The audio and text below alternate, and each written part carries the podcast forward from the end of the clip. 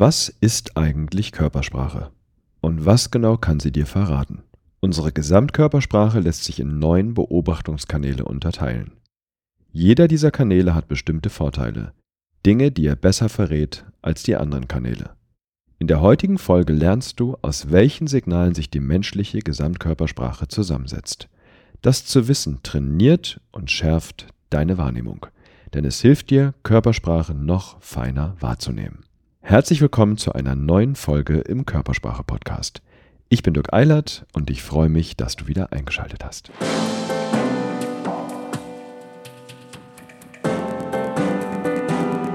Sehen, was Menschen nicht sagen.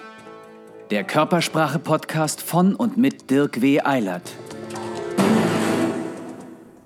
Bevor wir starten, beantworte bitte kurz die folgenden zwei Fragen. Was ist Körpersprache? Und wenn du Körpersprache in einzelne Beobachtungskanäle, also Kategorien unterteilen würdest, in welche würdest du sie unterteilen? Drück jetzt kurz Pause und beantworte bitte die Fragen. Willkommen zurück. Ich hoffe, du hast die Fragen auch wirklich beantwortet und nicht einfach weitergehört. Warum ist mir das so wichtig? Wenn du die Fragen vor dieser Folge beantwortest, bevor du mir zuhörst, dann hast du den größten Nutzen aus dieser Folge, weil du vorher einmal das Thema Körpersprache für dich durchdenkst, auch die Kategorien einmal durchdenkst und dann können die Dinge, die wir in der Folge gleich machen, besser bei dir andocken. Also wenn du es noch nicht gemacht hast, beantworte bitte ganz, ganz kurz diese beiden Fragen. So, jetzt ist natürlich die Frage, warum ist es überhaupt wichtig, dass wir uns über diese beiden Fragen unterhalten, dass wir diese beiden Fragen hier beantworten? Nun zum einen, je klarer für dich ist, was Körpersprache eigentlich ist und in welche Kategorien sie sich unterteilen lässt, desto präziser und umfassender nimmst du nonverbale Signale wahr. Das liegt daran, dass durch eine klare Definition dessen, was wir beobachten wollen, auch unsere Wahrnehmung klarer wird. Zweitens hilft dir eine ganz klare Definition der Körpersprache-Kategorien dabei, besser zu erkennen, in welchen Bereichen du schon ein gutes Wissen hast und in welchen Bereichen, in welchen Kategorien du noch mehr Wissen aufbauen möchtest. Also lass uns zunächst mal, bevor wir uns die Kategorien anschauen, mit der Definition starten.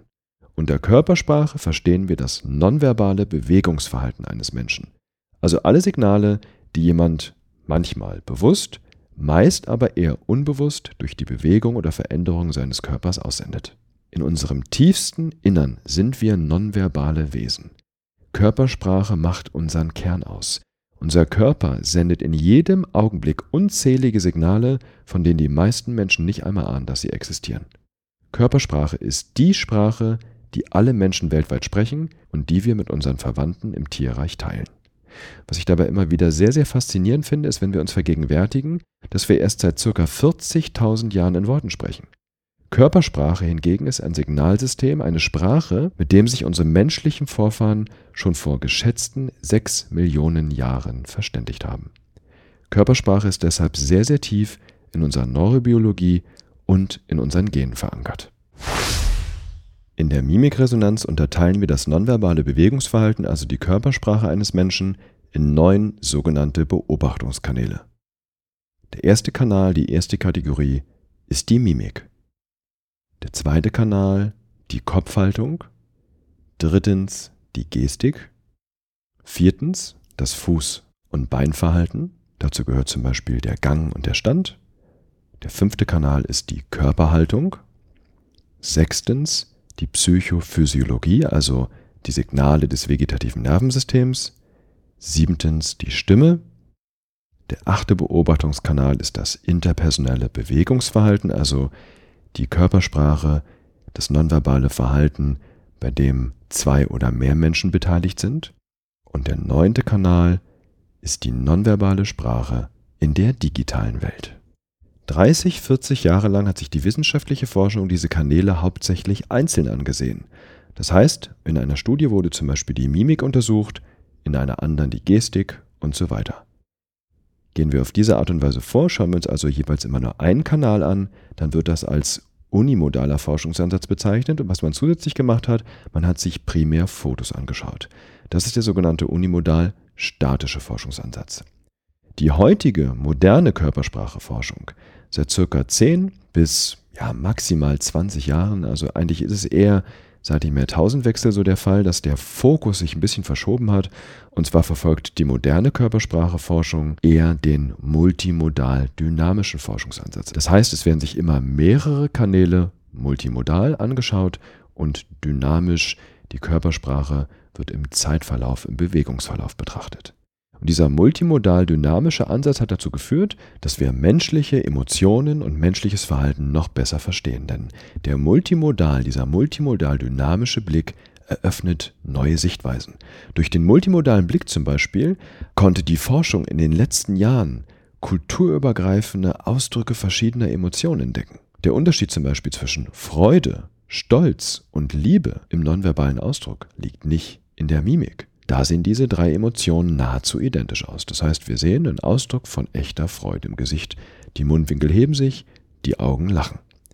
Diese drei Emotionen unterscheiden sich allein durch den Kopfneigungswinkel, also durch den zweiten Beobachtungskanal. Wenn wir die Kopfhaltung hier nicht berücksichtigen, finden wir diesen Unterschied nicht. Bei Freude ist die Kopfhaltung neutral, bei Stolz legen wir den Kopf leicht in den Nacken und bei Liebe, kulturübergreifend übrigens, legen wir prototypisch den Kopf leicht zur Seite. Wenn wir uns also auf nur einen Beobachtungskanal konzentrieren, kann das dazu führen, dass wir sehr, sehr wichtige Signale übersehen. Das heißt, wir halten fest, je mehr Beobachtungskanäle wir nutzen, um andere Menschen wahrzunehmen, desto präziser und treffsicherer wird unsere Einschätzung. Dabei hat jeder Kanal auch seine Vorteile, also Dinge, die er besser verrät als die anderen Beobachtungskanäle. Und genau das wollen wir uns jetzt Stück für Stück, Kanal für Kanal anschauen. Der erste der neun nonverbalen Beobachtungskanäle ist die Mimik. Wir schauen uns für jeden Kanal auch immer eine Metapher an. Eine Aussage, die dir hilft zu verstehen, worum es im Kern in diesem Kanal geht. Fangen wir mit der Mimik an.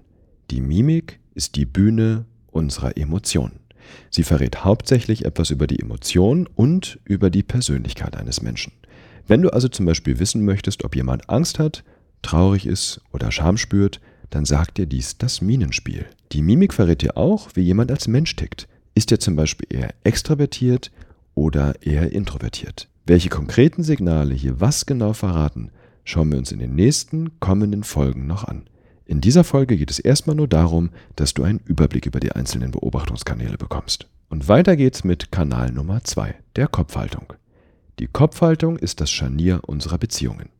Die Kopfhaltung verrät dir primär etwas über den sozialen Status, den ein Mensch gerade empfindet, und über die aktuelle Motivationsrichtung. Fühlen wir uns zum Beispiel überlegen, legen wir den Kopf eher leicht in den Nacken, als ihn zu senken. Fühlen wir uns von einem Ziel angezogen, bewegen wir den Kopf eher nach vorne, anstatt ihn zurückzuziehen. Beobachtungskanal Nummer 3 ist die Gestik. Die Gestik ist das Fenster zu unserer Gedankenwelt. Sie enthüllt primär die Denkprozesse und die Persönlichkeit eines Menschen. Mit Denkprozessen meine ich hier vor allem die Art, wie jemand denkt. Stell dir zum Beispiel vor, du sprichst gerade mit einem Kunden und du möchtest wissen, welche Wünsche ihm besonders wichtig sind dann verrät dir eine Zunahme an sogenannten Rhythmusgesten genau diese Punkte. Weil ist uns etwas wichtig, zeigen wir mehr Rhythmusgesten. Rhythmusgesten sind Gesten, bei denen wir unsere Hände im Takt der Worte bewegen. Und genau die nehmen eben zu, wenn uns irgendwas wichtig ist. Und die Gestik eines Menschen verrät dir auch etwas über dessen Persönlichkeit. Jemand, der sehr extravertiert ist, gestikuliert beispielsweise tendenziell mehr als jemand, der eher introvertiert ist. Denk aber bitte immer daran, wenn es darum geht, die Persönlichkeit zu erkennen, geht es um die Muster der Körpersprache. Es geht um die Baseline, um das Normalverhalten und nicht um die Körpersprache in einem einzigen einzelnen Moment.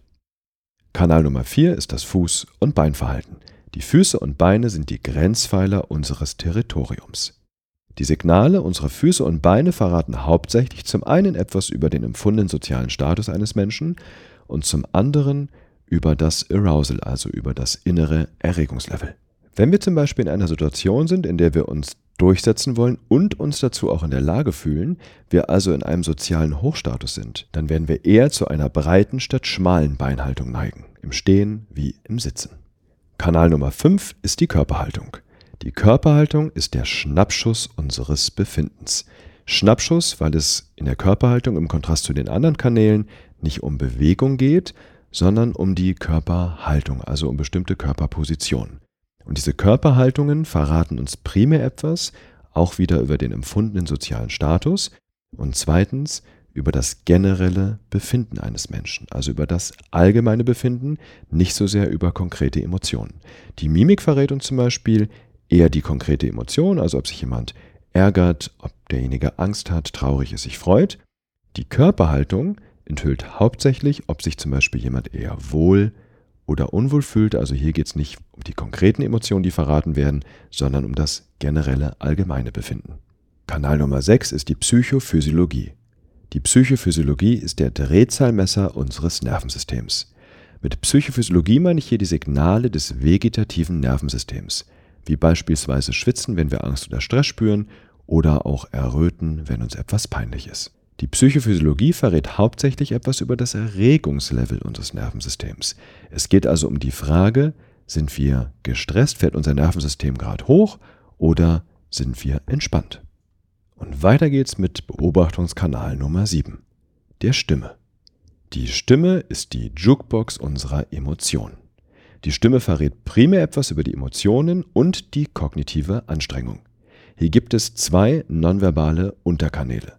Zum einen den Stimmklang und zum anderen den Sprechstil. Die Stimme ist nach der Mimik der Kanal, der am zuverlässigsten ist, um zu erkennen, wie sich jemand fühlt. Der Klang unserer Stimme reagiert sehr unmittelbar auf unsere Emotionen. Sind wir zum Beispiel wütend, werden wir unwillentlich lauter. Und die Stimme verrät über den Sprechstil auch etwas darüber, wie hoch die kognitive Anstrengung gerade ist. Konzentrieren wir uns zum Beispiel sehr, sehr stark, nutzen wir automatisch mehr Füllwörter wie ams und die Sprechpausen werden länger. Kanal Nummer 8 ist das interpersonelle Bewegungsverhalten. Hier geht es also um das nonverbale Verhalten zwischen zwei oder mehr Menschen. Das interpersonelle Bewegungsverhalten ist der Ausdruckstanz unserer Beziehungsqualität. Zum interpersonellen Bewegungsverhalten gehören drei Aspekte. Wir haben also auch hier wieder nonverbale Unterkanäle. Der erste Unterkanal ist das Raumverhalten, zum Beispiel die Distanz zwischen zwei Personen. Der zweite Unterkanal ist das Blickverhalten. Hier geht es um Fragen wie, habe ich Blickkontakt, unterbreche ich ihn und wie lange habe ich den Blickkontakt. Der dritte Unterkanal sind die Berührungen mit der Frage, wer berührt wen, ist die Berührung einseitig oder wechselseitig und zum Beispiel auch der Frage, wo berühren wir uns. Diese Signale enthüllen hauptsächlich die Beziehungsqualität zwischen zwei oder mehr Menschen. Also zum Beispiel die Frage, ob sich zwei Menschen sympathisch sind oder nicht und auch die Frage, wie nah sie sich emotional sind. All das verrät das interpersonelle Bewegungsverhalten. Der letzte und neunte Beobachtungskanal ist der nonverbale Ausdruck in der digitalen Welt. Der digital nonverbale Ausdruck ist der Avatar unserer Persönlichkeit. In diesem Beobachtungskanal geht es um unser nonverbales Verhalten in der digitalen Welt, also zum Beispiel in den sozialen Medien, auf Facebook, Instagram und so weiter. Eine mögliche Frage könnte hier beispielsweise lauten, ob und wie viele Selfies postet jemand und welche Gefühle zeigt er oder sie auf den Bildern.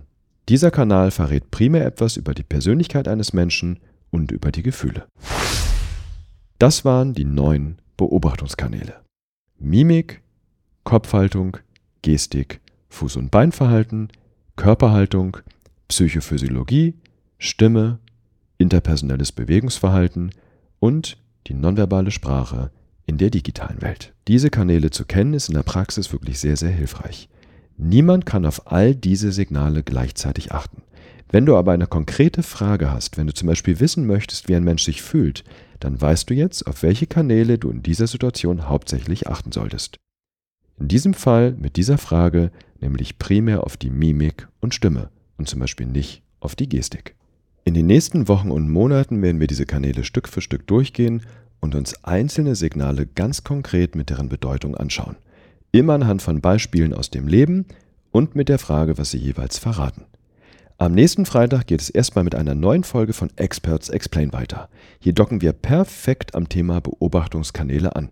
Ich spreche nämlich mit einem der führenden Gedächtnistrainer, mit Markus Hofmann. Er wird dir unter anderem einen Trick erklären, wie du dir die neuen nonverbalen Beobachtungskanäle leicht und spielerisch merken kannst. Ich wünsche dir eine wundervolle Woche.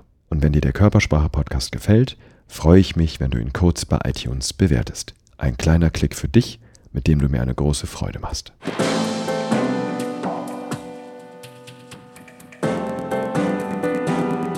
Sehen, was Menschen nicht sagen Der Körpersprache-Podcast von und mit Dirk W. Eilert.